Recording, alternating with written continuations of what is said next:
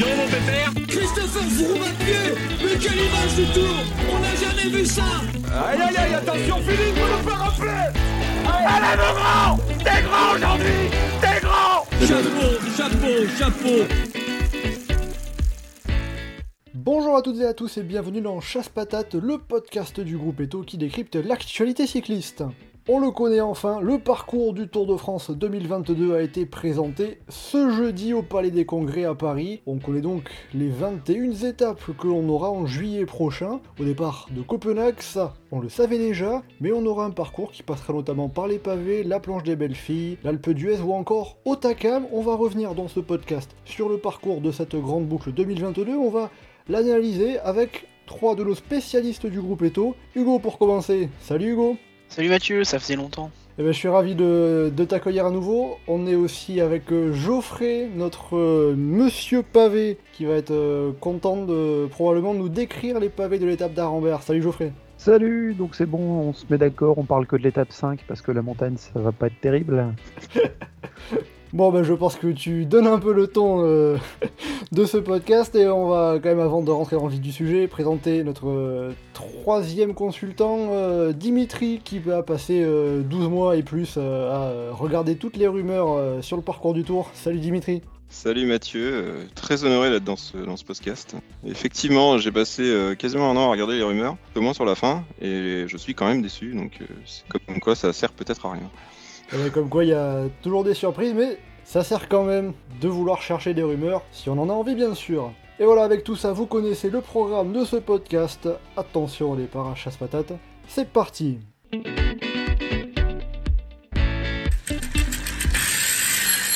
Pour commencer, avant de rentrer vraiment dans le vif du sujet, de regarder euh, le contenu de ce Tour de France, on va se placer d'un œil euh, global, général, Comment est-ce que vous trouvez ce parcours du Tour de France? Qu'est-ce que vous en pensez dans son ensemble? Dimitri, tiens, pour commencer.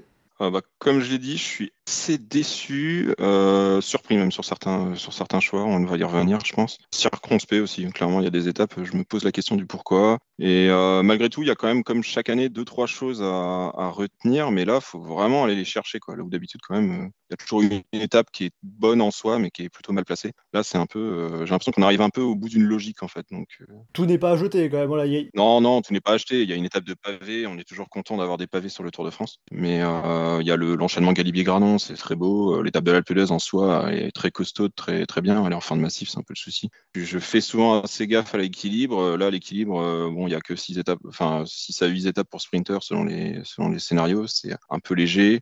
Le chrono, le gros chrono n'arrive qu'à la fin, donc ça, ça risque, soit le, ce sera décanté, soit il n'aura pas trop d'effet justement pour motiver les, les coureurs à attaquer. C'est euh, un peu des limites euh, qu'on a chaque année avec ASO, mais d'habitude, il y a quand même des choix, des partis pris, euh, souvent qui sont placés sous l'angle de l'inédit. Là, on a un col inédit, c'est le col de Smandel, on a un, pseudo inédit, c'est le col de Granon qui revient, mais j'ai pas l'impression que ça, que ça contribue à sauver le parcours. On verra ça un petit peu plus en détail tout à l'heure. On va continuer le tour de table. Hugo, est-ce que tu rejoins Dimitri sur l'avis global, général de ce Tour de France 2022 Le parcours en tout cas, parce que la course, il va falloir attendre un petit peu.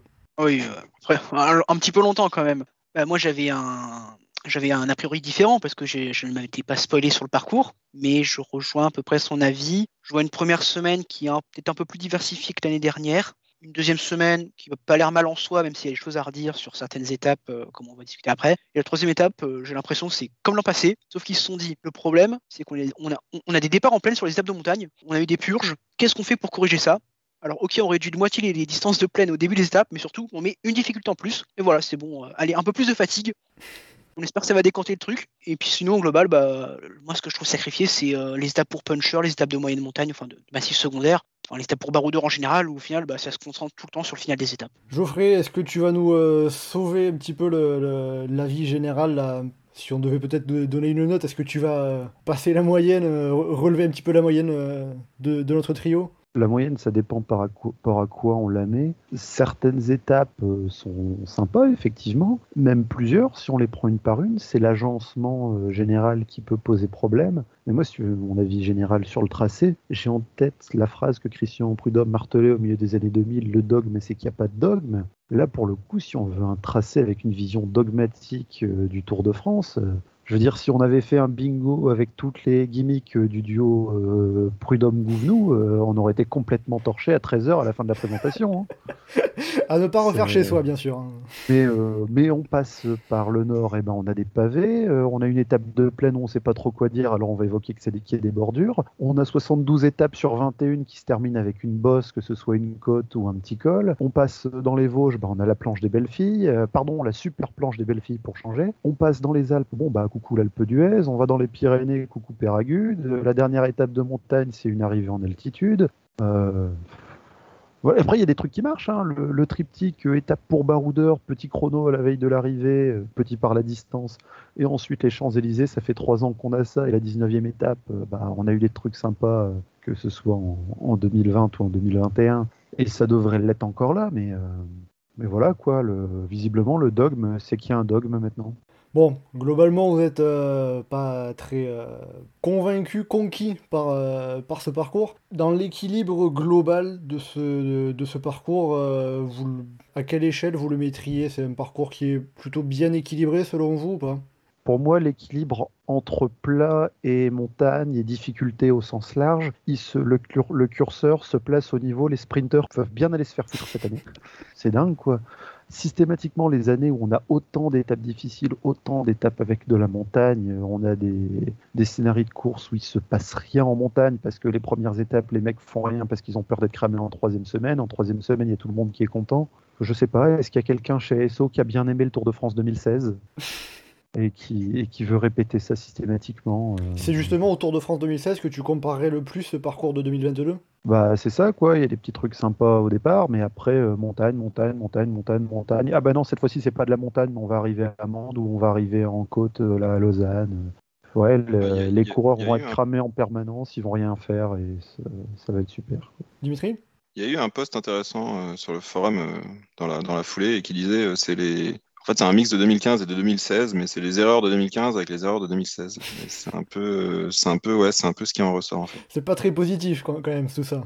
Non, non, mais euh, en plus, non, mais il y a certains choix qui sont assumés. hein. Euh, il y a- enfin, j'ai j'ai lu plus que entendu l'interview qu'a donné Christian Prudhomme juste après la présentation. Et euh, typiquement, réduire le nombre d'étapes de sprinter, c'est- c'est c'est volontaire, euh, soi-disant parce qu'on s'ennuie ces jours-là. Euh, sauf que c'est aussi bien utile pour que une certaine partie du peloton se repose pour pouvoir animer d'autres d'autres parties du d'autres parties. D'ailleurs, ASO s'en rend compte puisqu'à plusieurs fois dans le dans le dans le dans leur parcours et dans la présentation, dans la façon dont se justifier certaines étapes, on, on revendique de faire des étapes euh, pour baroudeurs, mais allégées en gros pour que, bah, sous-entendu, en fait, pour que bah, les sprinters soient pas complètement largués déjà, parce que s'ils doivent faire la course 10 jours de suite euh, avec les délais, il y a forcément un moment où ils vont craquer, et aussi pour que, bah, justement, quand même, une partie du peloton puisse se, se reposer une fois que la, une fois que l'échappée est partie. Donc, euh, ouais, il y a quand même une, il y a quand même un, il y a quand même un dogme qui s'installe, effectivement.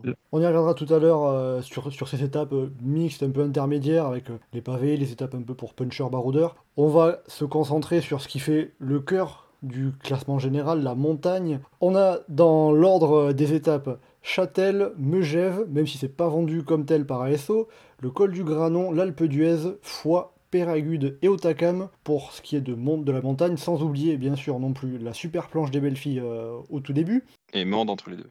Émande, tout à fait dans, dans le massif central entre les deux, même si c'est euh, pas une étape de, de montagne euh, à proprement parler.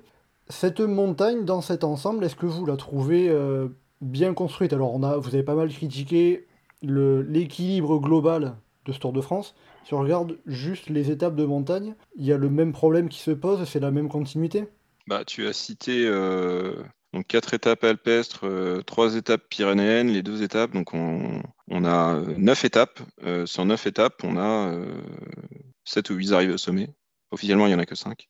Euh, donc déjà, pour moi, qui suis un aficionados de, de la variété en montagne, ça me, ça me laisse un peu pantois. Euh, surtout que ASO a montré, notamment dans les Pyrénées, euh, il y a deux ans, en 2020, euh, avec l'arrivée à la Reims, euh, l'arrivée à Loudanvielle, qu'ils étaient capables de proposer des belles étapes qui finissaient avec, euh, avec une descente, euh, avec des scénarios assez spectaculaires. On a Pogachar qui avait attaqué dans Perre Sourde, on avait eu le, gros final sur Marie-Blanc euh, avec, euh, avec euh, encore Pogachar, Roglic et euh, Hirschi. Donc déjà, moi, cette, ce- cette surabondance d'arriver au sommet, l'arrivée au sommet, en fait, c'est un peu la, la solution de facilité. C'est ça qui te pose problème le plus dans, ce- dans cette montagne? Bah euh, oui, en fait, j'ai l'impression que du coup, il n'y a pas de, a pas d'idée. euh, Alors voilà, c'est très, en fait, c'est très, enfin, ça fait, ça fait très marketing, quoi. C'est-à-dire, on a un grand sommet pour finir l'étape, c'est la, bataille finale. Donc, on imagine un beau, mais en fait, finalement, la bataille finale, euh, si elle est, si est sur un col qui se monte en 35 minutes, bah, on a 35 minutes de bataille finale. quoi. Si on a une étape plus ouverte, on peut avoir deux heures, trois heures d'étape de bataille finale. Justement, ça, veut dire que pour toi, toutes les étapes qui se terminent avec une arrivée au sommet se, vont forcément se réduire à cette dernière montée? Pas forcément. Typiquement, l'étape de Péragude euh, se, se fait pas mal tailler, alors que le- le- l'enchaînement Azé-Péragude euh, est pas si mal en soi. Bon, après, le problème de Péragude, c'est vraiment l'arrivée sur l'Altiport, euh, où Romain Bardet l'avait emporté en, en 2017. C'est très pentu sur la fin, donc euh, ça, ça incite pas trop à bouger avant. C'est vrai que justement, en 2017, ça s'était pas mal regardé euh, avant l'arrivée sur, Oui, sur justement, l'Altiport, oui. justement.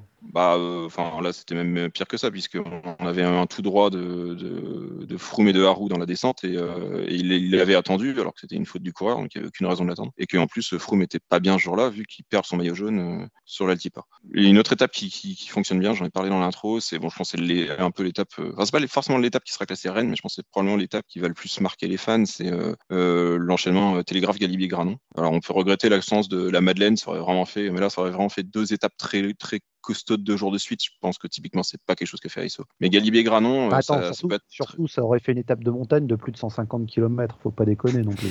Ouais, je sais, je même pas. Ouais, ah oui, c'est vrai. Oui, ça aurait fait oui 170 km, je pense, en partant d'Albertville. Mais euh, le Galibier, le, enfin, le Galibier, euh, c'est, enfin, on se représente les derniers passages, mais s'il fait typiquement un temps pas très beau, en haut, la descente, puis repartir sur le Granon. Moi, le Granon, c'est un col que j'ai eu la chance de monter. C'est très dur. C'est-à-dire qu'en fait, dans le fond, même s'il se passe rien sur le, le, le Galibier, le simple, le simple enchaînement euh, Galibier descente, euh, la montée du Granon, euh, ça peut faire des écarts euh, très gros, quoi. Donc, s'il y a le moindre début de mouvement sur la fin du Galibier, euh, c'est, ça peut aussi faire très mal. Donc ça, c'est une, gros- une grosse belle étape, quoi.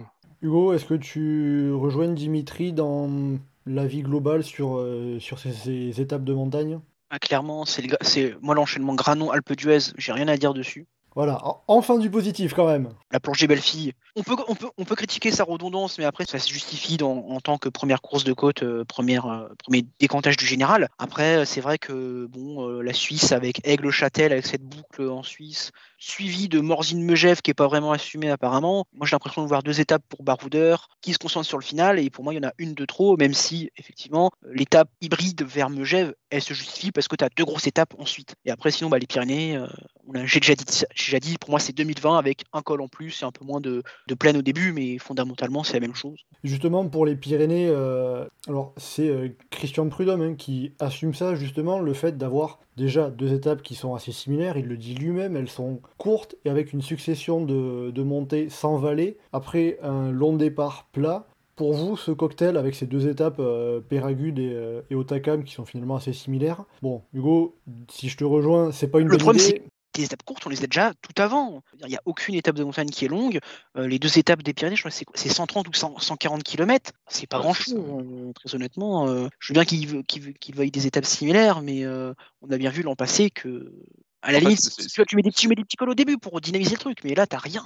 T'as rien. Dimitri En fait, c'est exactement ça. C'est ce qu'on a déjà vu l'an dernier. Euh, on a vu que ça marchait pas spécialement. Alors, Tourmalet, Luzardinen laissait un peu plus de place pour, pour attaquer que Spandal Otakam. Mais euh, en fait, c'est court, mais c'est même pas. En fait, c'est pas suffisamment court pour que ce soit une étape intense, comme on a eu par exemple. euh, je sais plus où était le départ, l'étape de Foix en, en 2017, qui reste pour moi un peu le, le, le meilleur exemple que ce que peut être une étape sprint, et qui d'ailleurs était le lendemain de l'étape de Péragude, qui était une étape de 215 km de mémoire, qui était quand même euh, assez fournie. Donc là, on avait eu un peu l'antagonisme entre une, alors une, longue étape de, montagne, je vais pas dire une taponnée, parce que sinon je vais me faire taper, parce que c'est pas une taponnée, mais ensuite une étape courte sprint, en plus avec une arrivée en vallée. Et, euh, ce duo-là euh, avait été encensé à la présentation du parcours, ça avait très bien marché, et depuis, on n'a pas eu ça. Là, sur les deux étapes des Pyrénées, ouais, effectivement, euh, c'est.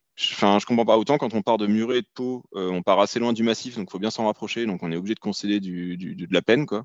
Et des fois, c'est même pas forcément un problème, quoi. Ça peut faire, euh, il peut y avoir une, une- une première 45, une, une heure où l'échappée euh, part, mais il y a du mal à se former parce que justement c'est en pleine, c'est potentiellement des gros gabarits et ils n'ont pas le temps de prendre suffisamment de, de- de temps justement. Et ça repart dès le pied du premier col. C'est ce qu'on avait eu typiquement sur l'étape de la Reims en 2020, où on avait eu cette première heure et demie complètement folle et le peloton qui arrive groupé au, pied du col, du col de la Roussère et où limite Roglic est obligé d'aller défendre, ceux qui sortent, notamment c'est les groupes MFDJ, je crois, qui avaient relancé à ce temps-là. Et enfin ça c'était quand même assez fou quoi. Et pourtant le, départ était alors pas complètement plat parce que c'était vallonné, mais Là, c'est vraiment, euh, on, se dérive de la, de la zone du, de, la, de, la, ville de départ pour aller chercher la vallée qui débute l'enchaînement de col qu'on veut passer. Alors l'enchaînement de col en soi est bien, mais effectivement, euh, on a besoin de, enfin, on a besoin d'étapes variées. Ça suffit pas pour toi, juste l'enchaînement de col ne suffit pas à, bonifier l'étape. Bah en fait, on est sur des étapes, notamment dans le dernier massif, où euh, potentiellement on a, le, enfin potentiellement des, des, des, mecs qui veulent faire, qui veulent faire tapis ont besoin d'attaquer de loin. Et quelque chose de bien quand on attaque de loin, c'est d'avoir un équipier dans l'échappée. C'est plus facile de placer un équipier dans l'échappée si on est sur un,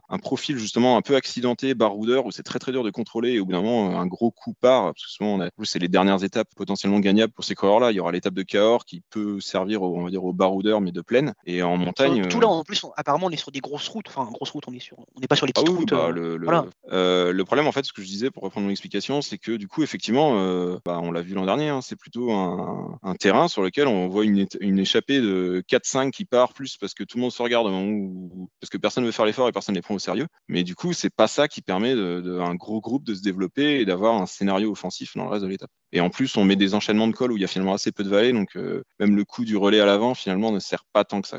Mais en même temps, c'est quand même des enchaînements très durs pour pouvoir euh, mener ça tout seul. Les étapes sont pas mauvaises en soi. Hein. Obisque, Spandal, Otakam, euh, c'est costaud, mais ça ferait une, bonne première étape de premier massif. Quoi. Surtout qu'en fait, c'est juste que c'est redondant par rapport à 2020. Quoi. Et oui, c'est redondant. Oui. mais ça, la redondance, c'est finalement, je pense, même le reproche principal qu'on va faire à ce parcours. Une grosse étape de pavé, bon, c'est génial, mais c'est redondant, on l'a tout le temps. Euh, Longouille, on l'a déjà eu. Euh, la planche des belles filles, je pense qu'on ne peut même plus parler de redondance. Euh, qu'est-ce qu'on a encore euh, Bon, Alpe d'Huez qui est pareil, qui revient souvent. Euh, Saint-Etienne, Mende, Rodez, c'est des villes qui sont archi revues depuis La traversée du Rhône, 10 ans. qui est pour les sprinteurs, comme d'hab.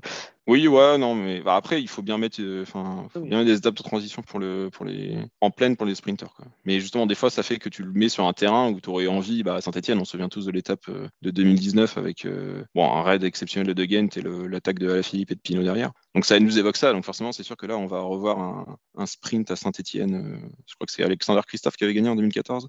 ça va nous faire un peu bizarre.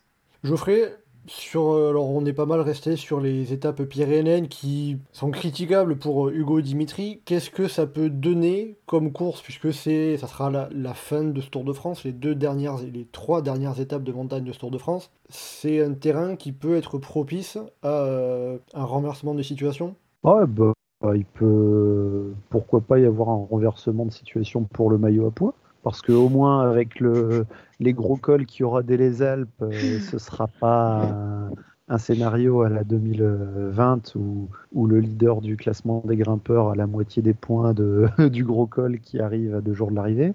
Sinon, dans, dans, dans l'absolu, euh, ouais, si on prend l'étape de Châtel, bah ouais, le profil est sympa. L'étape du Granon, effectivement. Euh, Télégraphe, Galibier, Granon, ça a de la gueule. L'enchaînement de, de, deux hauts cols avant l'Alpe d'Huez, c'est aussi sympa plus que d'avoir une course de côte. D'avoir l'Alpe d'Huez en premier massif et pas à la veille de l'arrivée ou, trop tardivement, c'est intéressant. L'étape de foi, pourquoi pas, même si le mur de Péguerre, pour qu'il y ait un, apport euh, supérieur, ça aurait été mieux de l'avoir euh, à la fin d'une étape soit très courte et très intense comme celle de 2017 qui était rappelée, ou alors c'est typiquement euh, l'étape typique des Pyrénées qu'on avait par le passé, qui fait euh, plus de 200 bornes, qui enchaîne 6 euh, cols de deuxième et de première catégorie et qui finit par un col court mais suffisamment dur pour faire la différence. Là, typiquement, je regarde l'étape de fois et je me dis ah tiens, si elle était en ouverture du premier massif, euh, Greg Van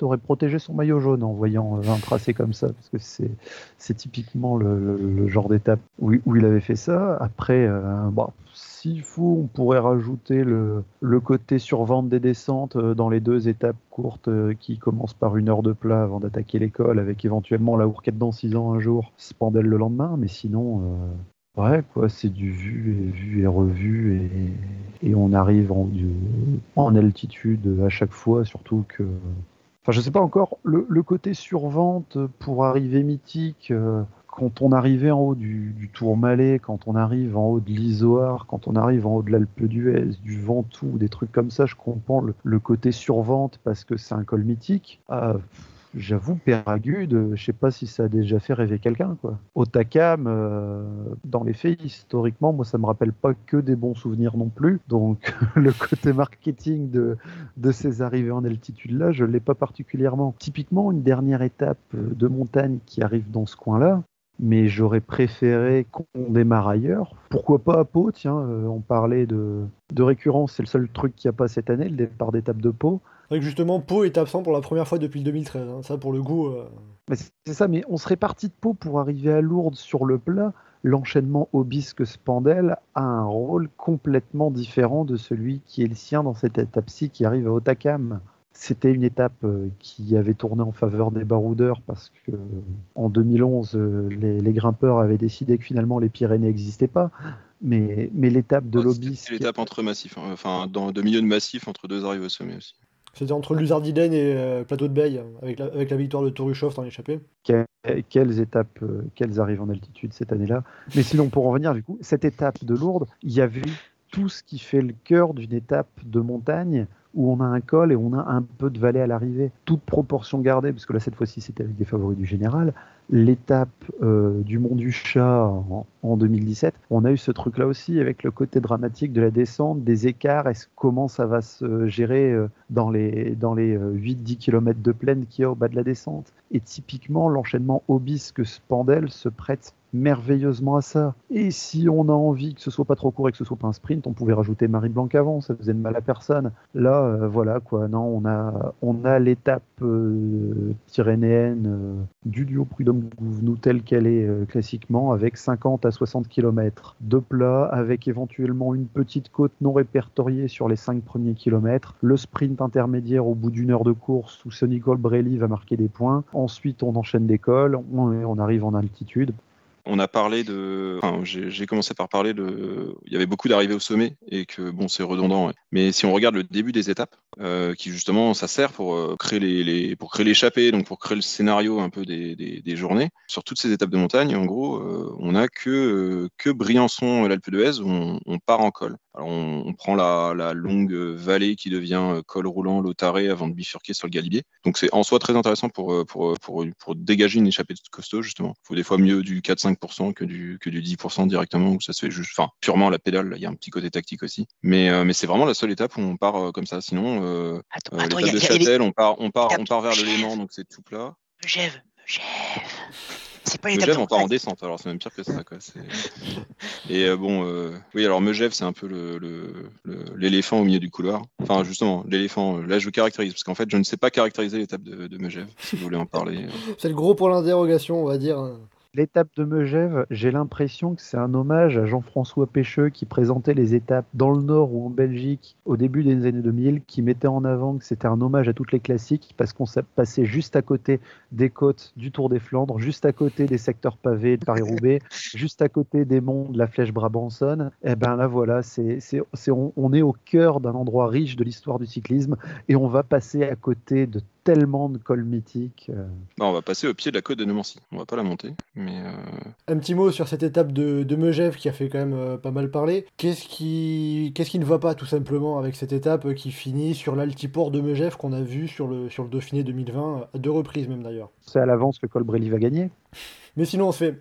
Par, Non, rapport à la construction, par rapport au fait qu'elle est entre l'étape de, de Châtel qui ouvre les Alpes et euh, au lendemain du, du repos, au lende- euh, à la veille du Granon, bah, elle, est, elle est entre en fait. C'est, c'est, c'est tout le souci de cette étape. Quoi. Enfin, Comme c'est qu'elle est vendue comme une étape de transition. Voilà, Christian Prudhomme l'a présenté euh, en disant qu'elle elle, est- elle a été dénuée de toute difficulté. Effectivement, quand on voit le tracé, euh, c'est c'est assez exceptionnel. On est au milieu de, on est au milieu de la Haute-Savoie, euh, pas loin du massif du Mont Blanc, et on s'amuse à, à passer par les cols les plus roulants possibles. Et les... Même Megève, il y a en fait finalement quatre façons de monter de ce côté-là. On va chercher Saint-Gervais-les-Bains, le plus, le plus roulant. Et en fait, le souci, c'est que du coup, ça, reste quand même une arrivée au sommet, même si elle n'est pas comptabilisée par ASO. Euh, donc ça fait 19 km à euh, 4,5%, je crois. Donc c'est globalement très roulant, mais il y a quand même des 4,1. kilomètres. à- à 6,5, 7%. Euh, donc on peut faire la différence. Hein. Euh, je me souviens la, la première arrivée du Dauphiné, celle que gagne euh, Kamna. on avait une belle bataille dans l'échappée, dans les kilomètres, dans les kilomètres un peu pentus, et enfin on, on, avait bien compris que Kamna était le plus fort et avait réussi à sortir tout seul. Quoi. Mais c'était limite une étape pour Baroudeur qui était ou, qui était bien faite. C'était l'étape où on passait plein bois, Croix-Frie, Aravi. il y avait Bizane aussi, je crois, dans cette étape. Et donc on s'était ennuyé avec les. Mais ce jour-là, il y a eu une belle, une belle étape de Baroudeur. Là, même pour les Baroudeurs, c'est comment dire,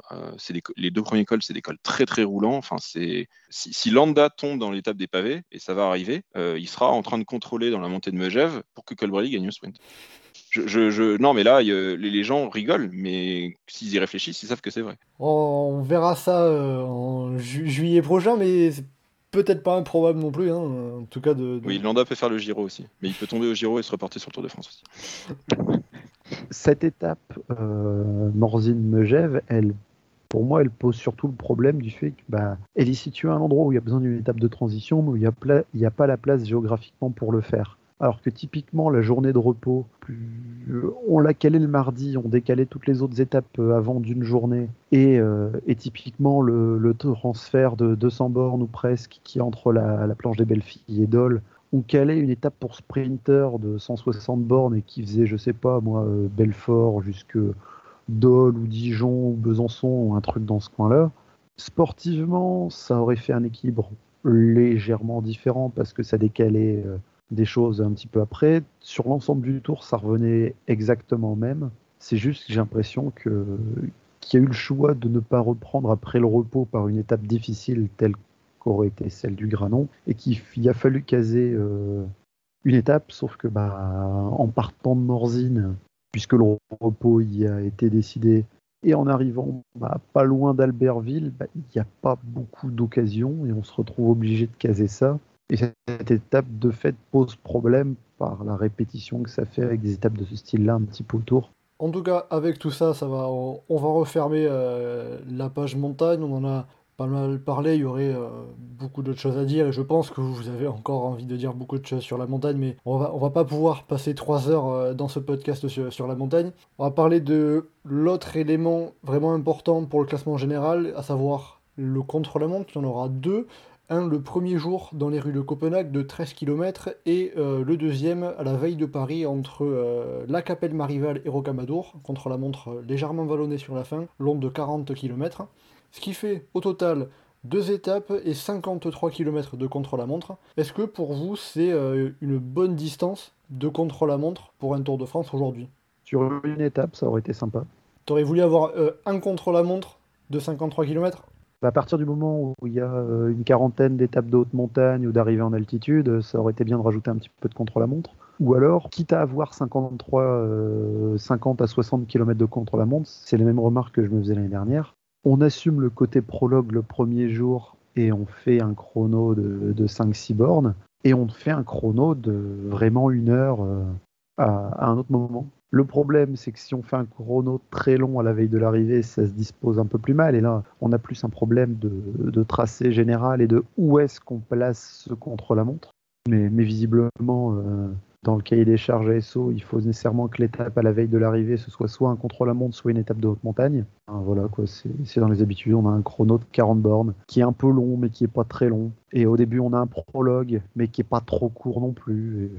Bon, en gros, tu sors euh, deux écueils un peu pour toi. La longueur, il aurait fallu peut-être euh, plus long au, total ou alors sur une étape. Et le placement du dernier contre-la-montre. Hugo, Dimitri, qu'est-ce que vous auriez à dire par rapport euh, à ces contre-la-montre de ce Tour de France 2022 Le deuxième est là, il est là, il me gêne pas parce qu'il y a les plus gros problèmes selon moi. Euh, en fait, c'est limite si je suis pas blasé parce que c'est ce qu'on voit depuis trois ans. Donc euh, il est là, il me gêne pas trop, mais j'ai pas, pas particulièrement envie de le voir non plus.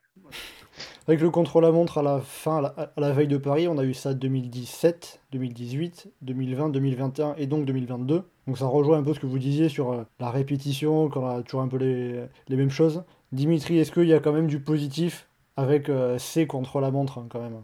Bah, moi, le chrono, la veille de l'arrivée, ça me gêne pas forcément, en fait. Ah. Euh, là, là, même, tu viens de le, le, lister, j'avais pas réalisé que ça faisait, que ça faisait autant. En fait, c'est à la base, c'est beaucoup l'histoire du tour, quoi. Enfin, je, me souviens, hein, dans ma jeunesse, hein, toutes les années euh, non attribuées, on avait un chrono le samedi, pas en 2001, je crois, où il était le vendredi Mais euh, donc du coup, ça me gêne pas forcément que ça. Le premier, je suis un peu comme Geoffrey. J'aimerais bien, enfin moi, j'aimerais bien retrouver un peu la, saveur du vrai prologue.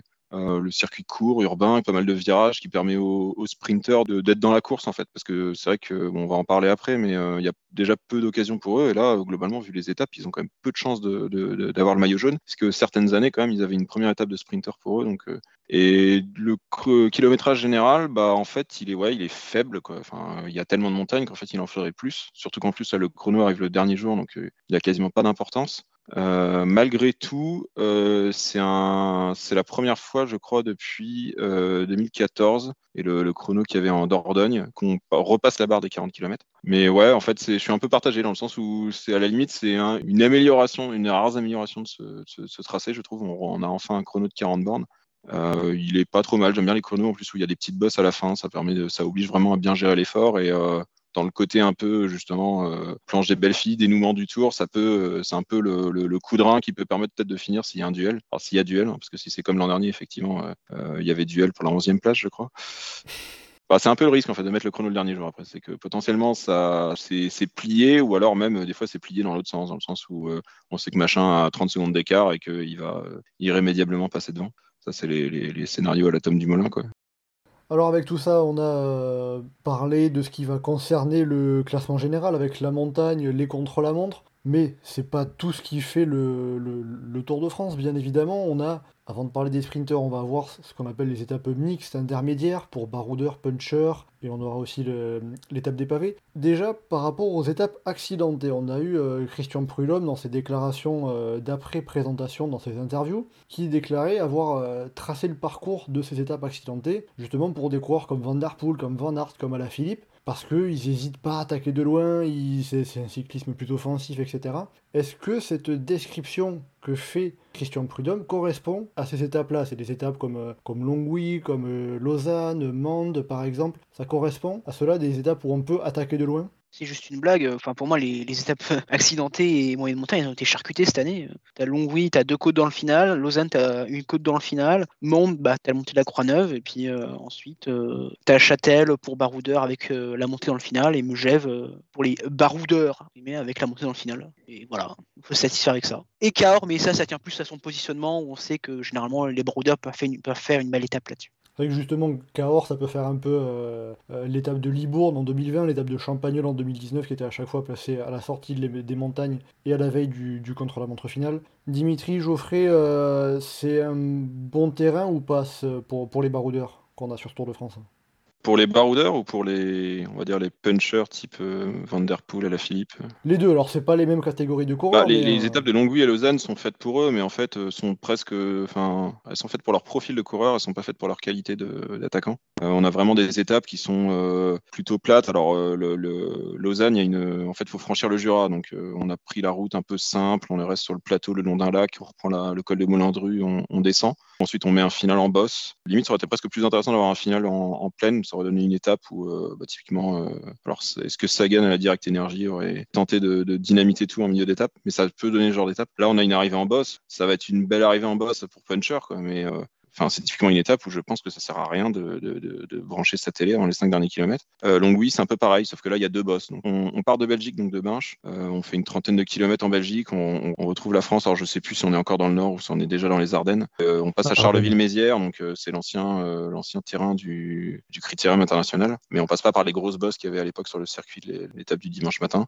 Mais après, c'est il y a quand même un parcours un peu casse-pattes où ça monte, ça descend un peu toute la journée pas de quoi attaquer, mais de quoi user. Donc, euh, et c'est l'étape, je crois, la plus longue du tour, 225 km. Euh, la seule qui passe d'ailleurs les 200 km, c'est aussi un gros défaut de, du duo Prudhomme-Gouvenou euh, ces dernières années. hein. Il y a beaucoup, ça tend, on tend de plus en plus vers des moyennes qui sont inférieures à 150 km. Et donc Longwy, en, soi, en soi, les deux étapes sont pas mauvaises, sont un peu redondantes en fait, c'est ça. Moi, je préfère le, le vraie étape pour puncher, c'est-à-dire un puncher, c'est c'est un, coureur qui attaque dans une bosse et qui ensuite résiste à la meute derrière. Bon, enfin, moi, j'ai toujours vu ça comme ça. Donc, le bon exemple dernières années, bah, c'est l'étape d'Épernay qui avait remporté brillamment la Philippe.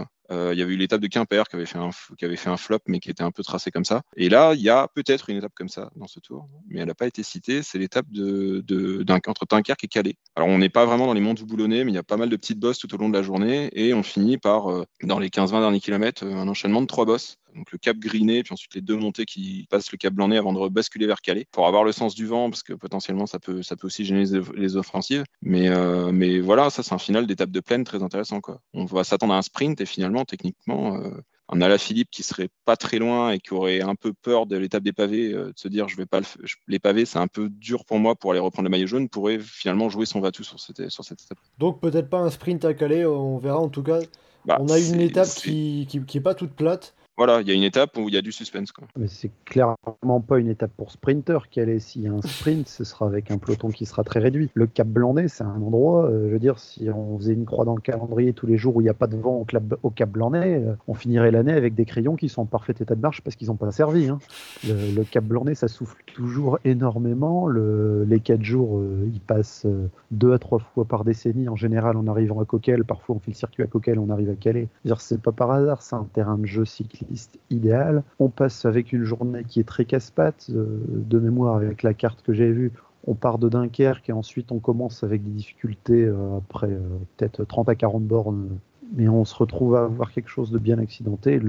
Et surtout, le, vent qui va souffler en haut du Cap Blanc-Nez, ça va faire exploser le peloton. L'enchaînement des deux bosses euh, va en mettre de partout, surtout que, bah, mine de rien, ça monte bien, donc ça, va faire taper dans les jambes. Et, quand on va se retrouver en haut, ça, va exploser. On est dans un début de course où, mine de rien, on a quand même trois étapes bien avant qu'on euh, dépasse les 200 mètres d'altitude qui vont déjà avoir un rôle important pour le classement général. Tout à l'heure, Mathieu disait, bah, on, a, on a évoqué le contre-la-montre, on a évoqué la montagne, c'est ça qui compte pour le classement général. Là, euh, l'étape, euh, l'étape de Nubourg avec le Grand Belt, ce serait quand même la poisse que le vent soit pile dans l'angle qu'il faut pas et que, et que ça bloque. euh, Non, mais c'est un- en fait c'est un, del- delta, donc en fait le vent est forcément oui, dans le sens du, du- de, de l'eau, quoi, en gros. Donc il est forcément de travers sur le boss. Avec ce grand pont qui fait une vingtaine de, kilo, une vingtaine de kilomètres. Il y a- euh, il y a- Il y a deux ponts consécutifs, ça fait en gros 25 km qui sont euh, soit sur les ponts, soit sur la, la petite île entre les deux.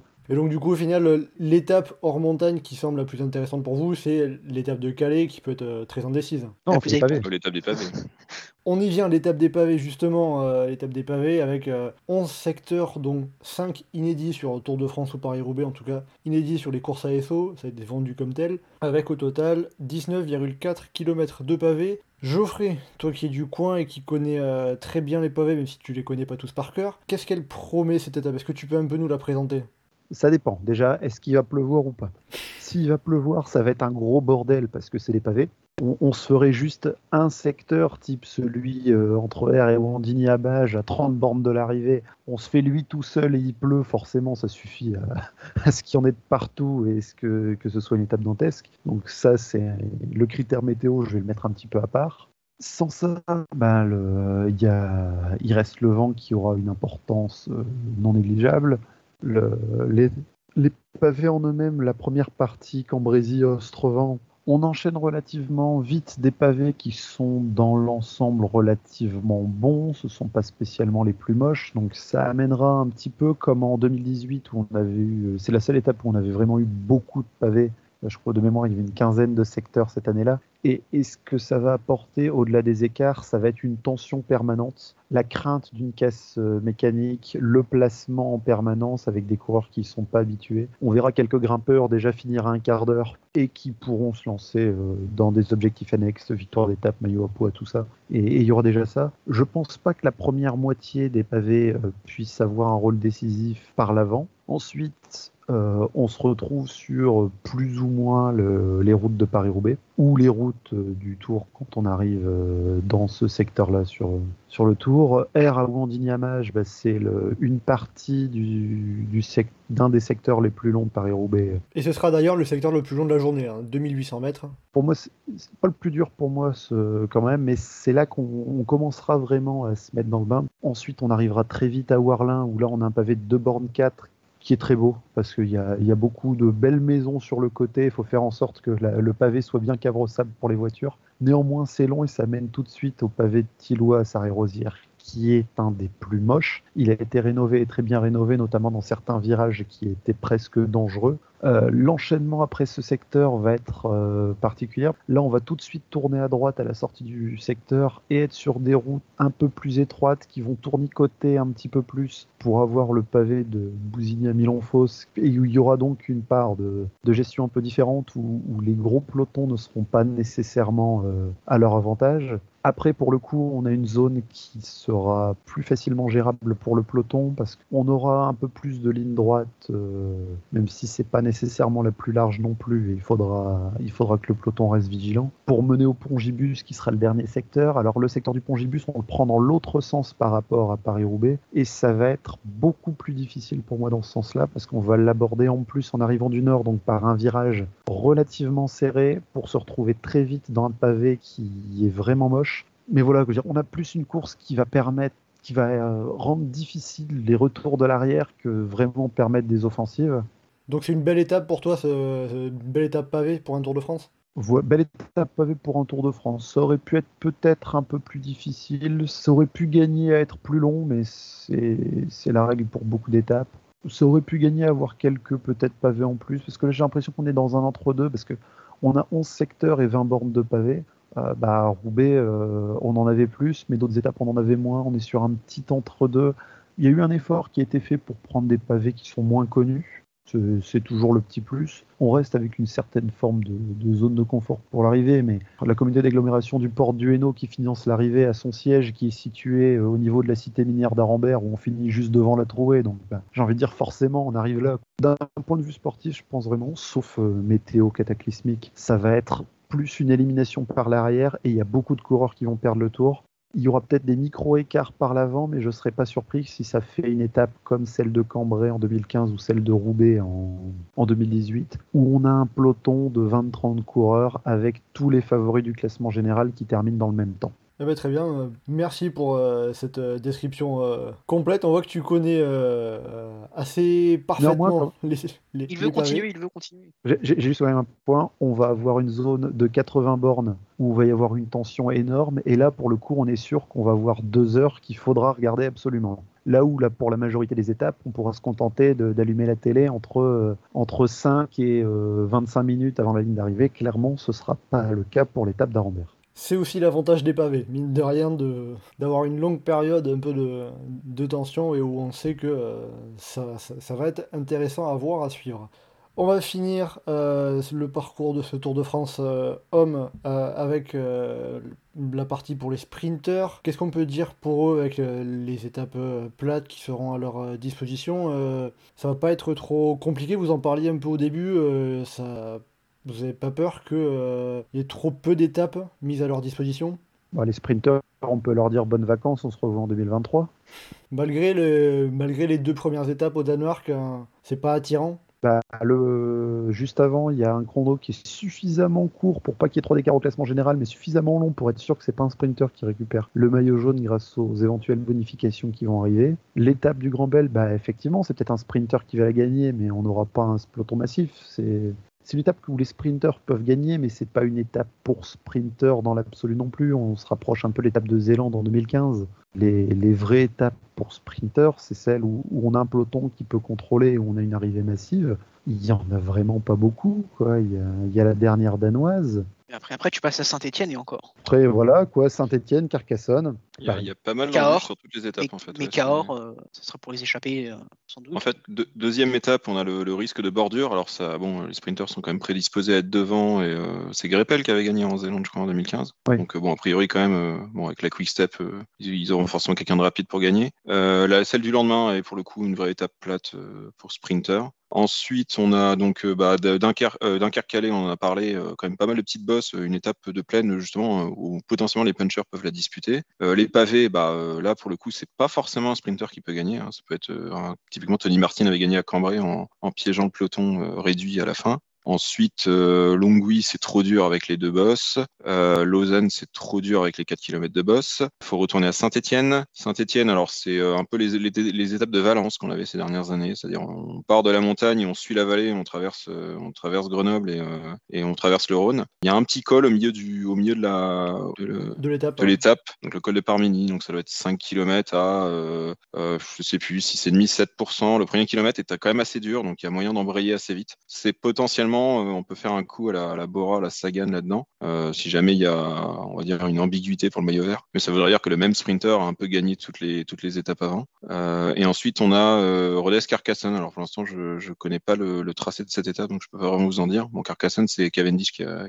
gagné euh, cette année. Donc euh, potentiellement, il y a moyen de faire un sprint euh, réglo, on va dire. Pour l'étape de Carcassonne, d'après ce qu'on peut voir sur le, sur le dossier de presse avec les mini-profils, on aurait une sorte de euh, long faux plat, euh, petite bosse assez, assez longue avant un final en descente avant d'arriver à Carcassonne. Oui, bah de toute façon, il y a forcément un peu le massif, la montagne nord à franchir dans le coin. Donc, euh, donc euh, c'est pas étonnant, mais enfin, il y a beaucoup d'étapes comme ça où justement on prend des détours pour vraiment passer les massifs par les endroits les plus simples. C'est déjà le cas justement sur l'étape de sur l'étape de Lausanne et bon sur l'étape de Megève, on, en a déjà parlé. Donc potentiellement, il n'y a pas beaucoup d'étapes pour eux. Enfin, je comptais 8 étapes au maximum, mais en fait finalement, on voit que sur chaque étape, il y a plein d'embûches et quand même malgré tout cette, impression qu'elles sont toutes concentrées. Euh, on en a 4 les 5 premiers jours et puis après, c'est, on en a plus que 4 sur les 17 jours suivants. Donc c'est dont deux les, les 3 derniers jours. Quoi. On a vraiment ce côté vache maigre pendant très longtemps en fait. C'est ça qui est un peu gênant. Comment ça peut s'expliquer justement ça, le fait de que KSO euh, veuille, veuille mettre des étapes pour sprinters sans euh, que ça soit trop offert aux sprinters justement peut-être? La théorie que j'ai là-dessus, moi, c'est le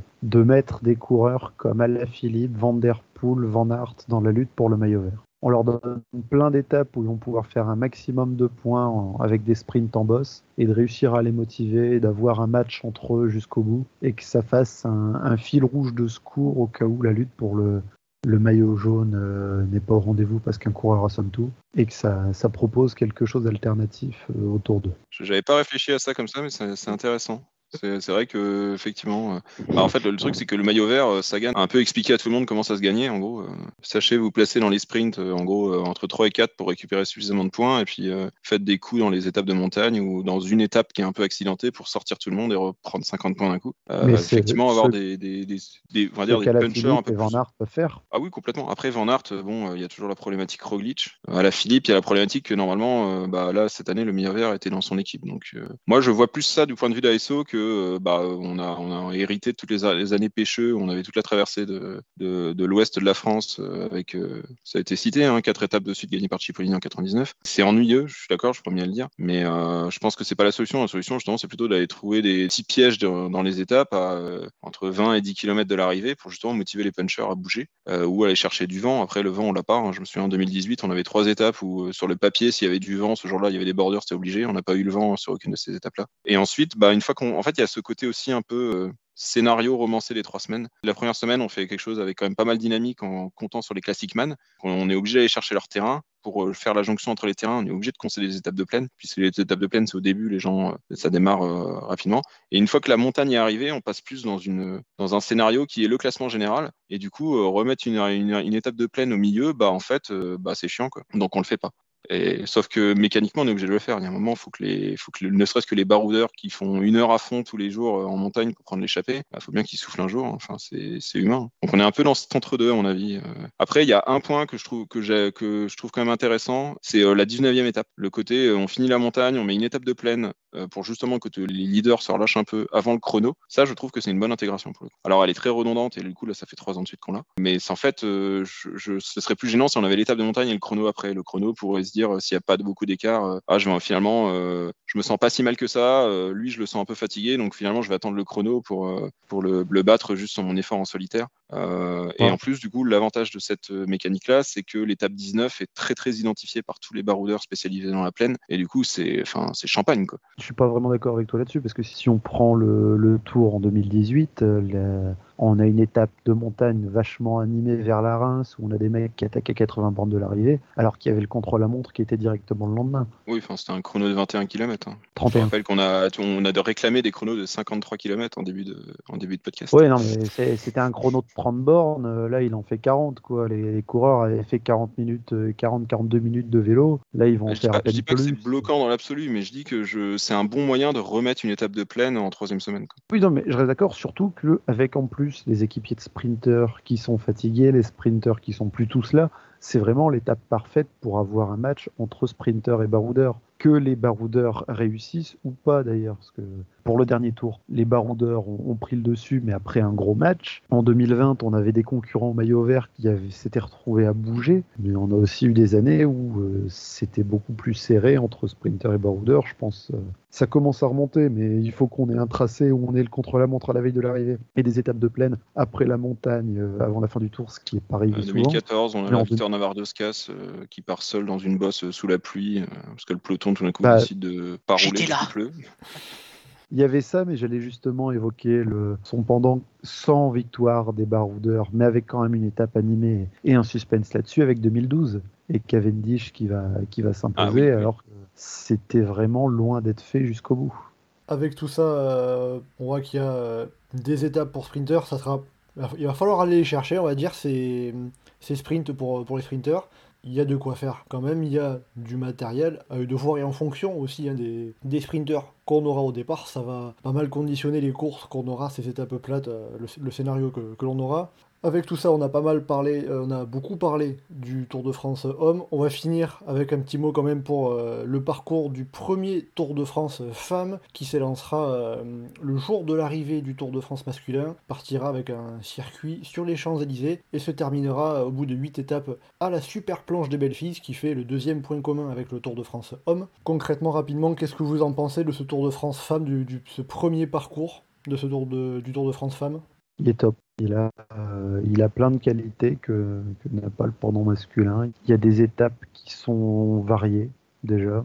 On alterne euh, les, étapes. euh, on a une étape pour, euh, pour sprinter pour commencer. Bon, là, c'est à Paris et c'est un petit peu particulier. On a ensuite une étape à Provins qui peut être pour sprinter, mais pour puncher, mais avec un équilibre qui est vachement mieux dosé parce qu'on finit juste avec un kilomètre à 4%. Et, les meilleurs sprinters, vont- friteuses, vont largement pouvoir être là face à quelques coureuses plus complètes qui vont pouvoir y être. On a une étape pour puncher qui est une vraie étape pour puncher à, Épernay qui reprend un petit peu du tracé de, l'étape d'Épernay qui avait été une réussite en 2019. On a des chemins de vigne avec plein de petites côtes et des chemins, enfin une étape des chemins blancs telle qu'on aimerait la voir sur le tour. À mon avis, cette étape-là, elle est là en, en laboratoire, euh, comment dire, pour éventuellement une reprise côté masculin. On a des étapes ensuite qui peuvent être pour sprinteuse ou pour baroudeuse parce qu'il y a quelques petites côtes et ça peut être euh, animé, mais ça peut aussi résister. Je veux dire, les- l'étape de Rosheim avec euh, la côte qui est, euh, comment dire, ça doit faire 1 km, 1 km et demi à 6%.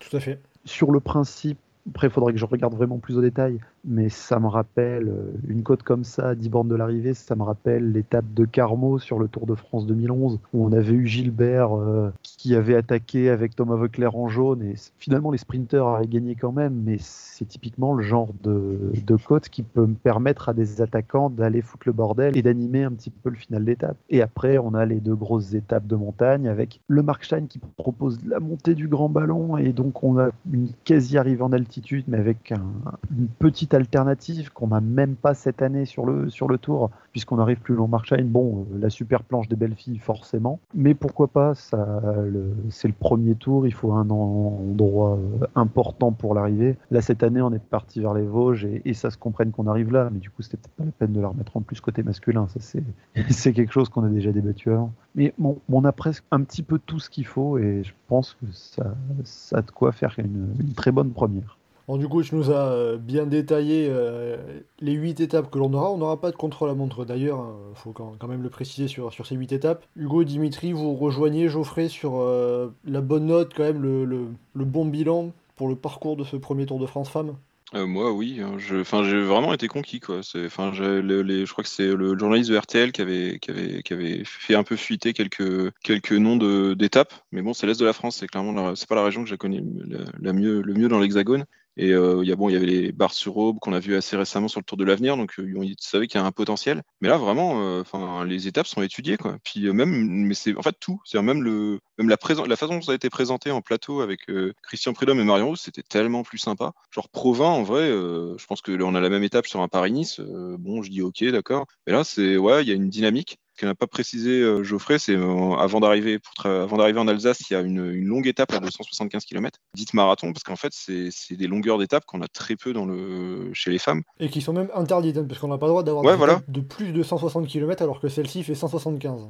Ouais, y a, mais du coup, il y a un choix assumé de faire une longue étape. Alors que chez les, chez les hommes, on est en train de dire qu'en fait, les étapes, elles sont trop courtes, mais en même temps pas assez courtes pour que ce soit utile. Donc, euh, enfin, voilà, je sais pas. Le, le, le, moi, vraiment, ma, seule euh, réserve, c'est qu'on finit sur la super planche des belles filles, parce que, enfin, voilà, il y a un côté euh, très j'ai dit Jean-Charles Marketing, c'est un peu ça. Mais même euh, dans la, dynamique du cyclisme féminin, euh, c'est pas forcément, euh, c'est pas forcément gênant parce que si, une fille veut faire un gros coup au général et assommer la course, l'étape du Markstein se, suffit à elle-même et, cette étape, mais juste, on veut ça en première semaine sur un Tour de France masculin. Donc si je résume le, parcours du Tour de France femme, vous le trouvez meilleur que le parcours du Tour de France homme? C'est intrigant. c'est une première, c'est une première, c'est intriguant, on a envie de voir. Euh, moi, j'avoue que l'étape de Bar-sur-Aube, j'ai très envie de la voir. Ça me fait penser à Paris-Tour, mais on est un peu moins dur. Ça me donne envie. Après, voilà, pour chipoter, euh, bon, la, super planche, on aurait pu la mettre le jour d'avant pour faire le Marstein en dernier. Mais... Voilà, après, moi, ce que je trouve, c'est t'as que deux étapes de montagne, sachant que le Giro pour femmes se déroule euh, moins d'un mois avant, je crois, environ. Début juillet, début juillet. Ouais, voilà, c'est début juillet, et là, c'est fin juillet. Je pense que c'est bien de ne pas être trop dans la difficulté. Que, je trouve que c'est bien d'avoir que deux étapes de montagne. Ne, pas trop après faire le parallèle entre Paris-Tour et, l'étape de Bar-sur-Aube parce que les, les côtes sont a priori pas nécessairement les mêmes. elles seront plus longues, peu moins raides. Paris-Tour, c'est court, c'est très court, c'est raide, mais c'est très très court. Et là aussi, les, chemins, euh, on a pu les voir euh, avec les images de la reconnaissance. On a des routes qui sont beaucoup plus larges, du gravier qui est beaucoup moins mauvais, mais on a des secteurs qui sont beaucoup plus longs. Quoi. Ils, font, ils font tous plus de 2 km et demi, si je dis pas de bêtises. Il y en a un qui fait quasiment 5 bornes. Ça m'a plus fait penser à ce qu'on a sur les Strade Bianche euh, avec les routes blanches de Toscane que sur les, chemins de Paris-Tour. Sur les images qu'on a vues de la présentation. Maintenant, il faudra voir en course ce que ça va donner. Mais ouais, mais mélange des deux, ça donne envie. quoi.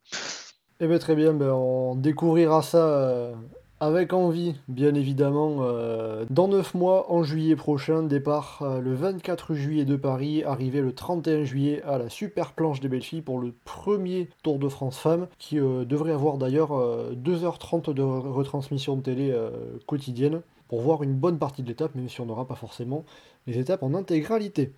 Avec tout ça, on arrive à la fin de ce podcast. On a bien détaillé, bien analysé le parcours du Tour de France, masculin et féminin. On ne l'a pas oublié, bien sûr, évidemment. Hugo, Dimitri et Geoffrey, merci beaucoup d'avoir été en ma compagnie pour faire ce travail d'analyse et regarder un petit peu ce que contient le parcours de ces Tours de France et ce que ça peut permettre aux coureurs et coureuses.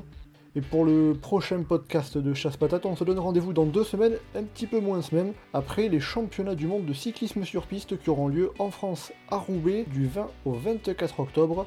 Et donc, en attendant le prochain podcast d'ici donc 10 jours, 2 semaines, vous pouvez nous retrouver sur le site et le forum Le Groupe Eto, legroupeeto.fr, ainsi que sur nos différents réseaux sociaux, Twitter, Facebook et Instagram. N'hésitez pas à commenter, liker et partager ce podcast.